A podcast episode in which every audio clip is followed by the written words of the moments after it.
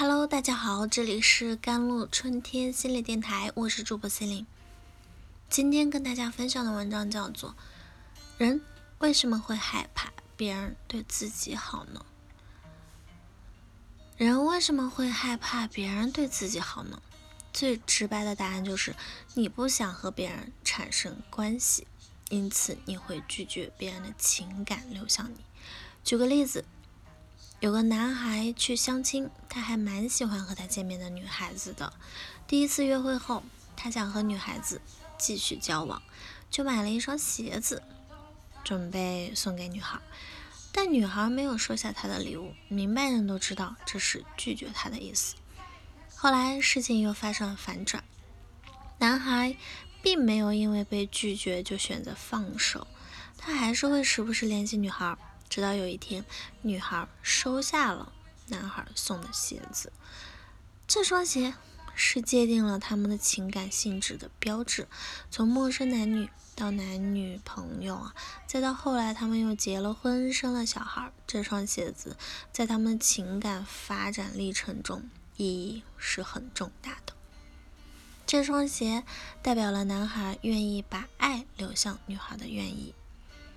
那当女孩接收这双鞋子的时候，它又代表了女孩愿意接收男孩的爱，两个人一拍即合，成为了情侣，成为了夫妻，又成为了父母，全赖于一双鞋子。后来，那来来回回的情感交换，好的关系呢是互惠的，双方都能在其中获取自己想要的东西，这样才是一种平衡。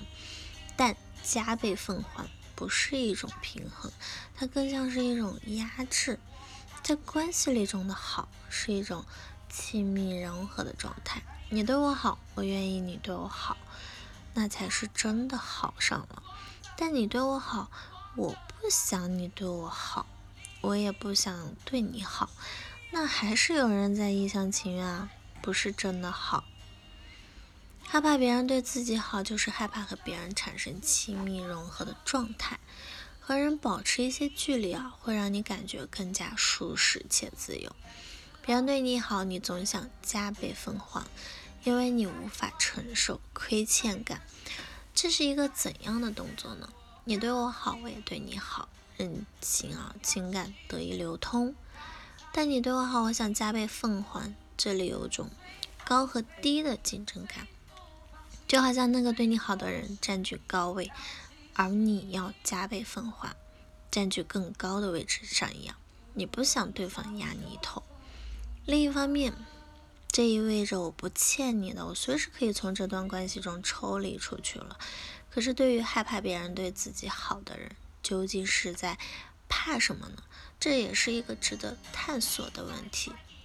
我看来，可能是害怕自己对别人产生依赖吧。人们渴望被人照顾，又不想接受自己是小的，不想依附于人，因此拒绝接受别人的好。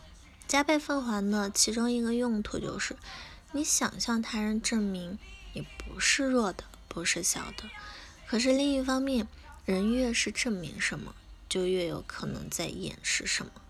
你越试图证明自己强大，就说明你体验到了越多的虚弱无力。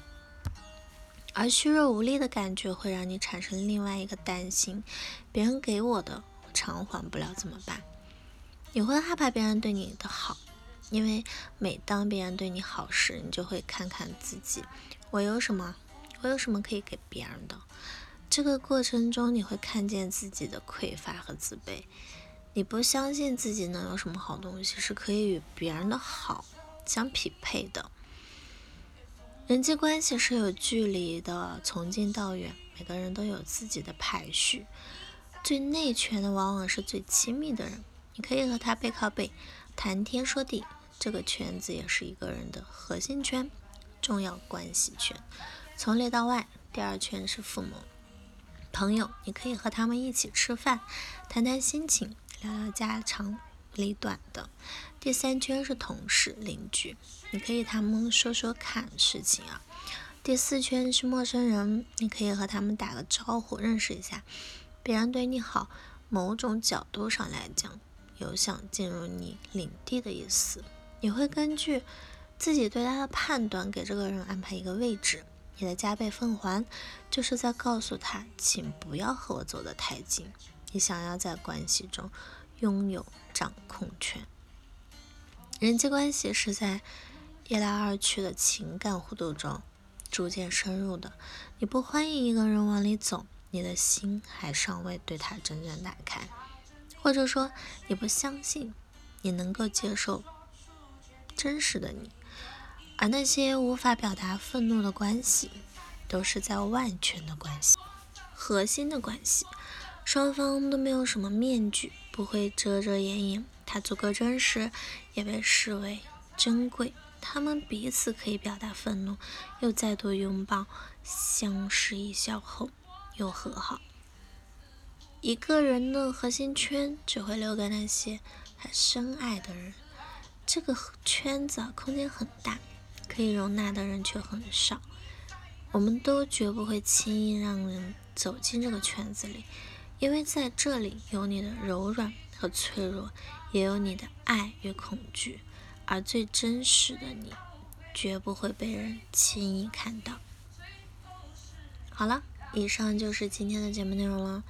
咨询请加我的手机微信号：幺三八二二七幺八九九五，我是 c e l i n e 我们下期节目再见。